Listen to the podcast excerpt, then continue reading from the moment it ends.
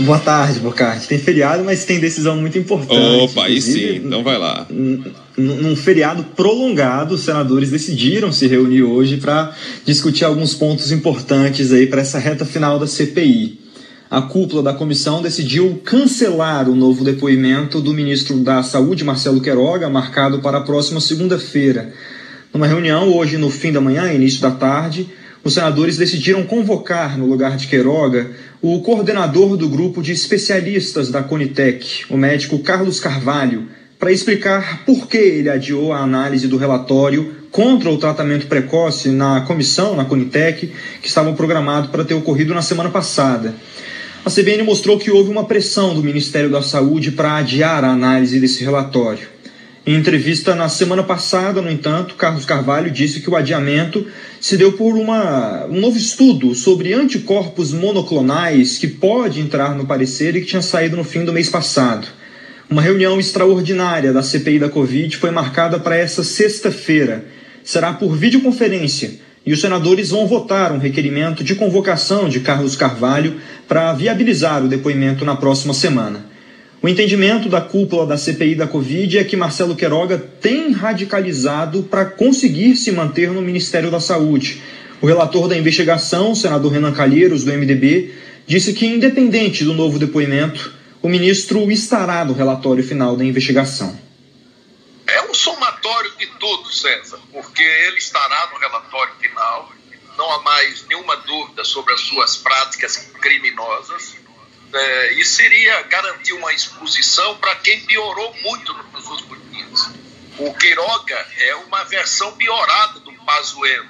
O Pazuello não conhecia nada de política pública de saúde.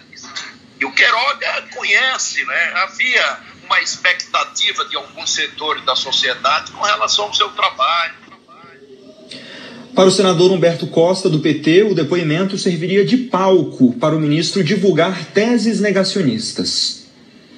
Ele não tem nada a dizer, ele vai fazer aquele discurso negacionista dele, vai querer palco, vai ser um, um Luciano Hang piorado. Segunda-feira vai ser, vamos ouvir o doutor Carlos Carvalho e vamos ouvir alguns familiares de vítimas dessas associações.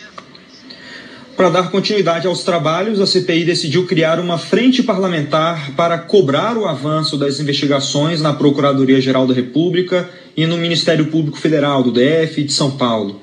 A ideia é da senadora Zenaide Maia, do PROS, que conseguiu hoje o aval da cúpula da CPI da Covid. A expectativa é que a frente seja formalizada já na próxima semana. Bocardi. É, com relação ao médico, ele falou alguma coisa com os senadores? Falou sim, desde que a gente noticiou na semana passada que é, haveria esse adiamento ali na Conitec, o médico Carlos Carvalho e alguns interlocutores é, procuraram os senadores Humberto Costa e Randolfo Rodrigues. Nessas conversas, ele se colocou à disposição da CPI da Covid para prestar depoimento e dar a sua versão desse adiamento da análise do relatório na Conitec.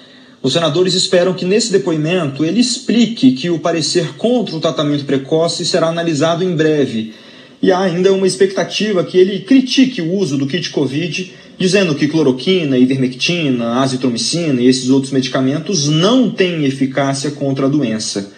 Na mesma segunda-feira, agora à tarde, a expectativa então é que o depoimento de Carlos Carvalho seja na manhã e à tarde devem ser ouvidos então familiares de vítimas da Covid. Essa foi uma forma encontrada ali pela CPI para encerrar os trabalhos com o controle dos depoimentos, sem correr um risco de discussões rípidas e descontrole, levando em consideração que esses serão os últimos depoimentos da CPI. Então a agenda é a seguinte: segunda-feira tem esses depoimentos, na terça, dia 19, a entrega oficial do relatório do senador Renan Calheiros, e na quarta-feira, dia 20, a votação desse relatório, marcando então o fim da CPI da Covid Tá terminando, Bocardi.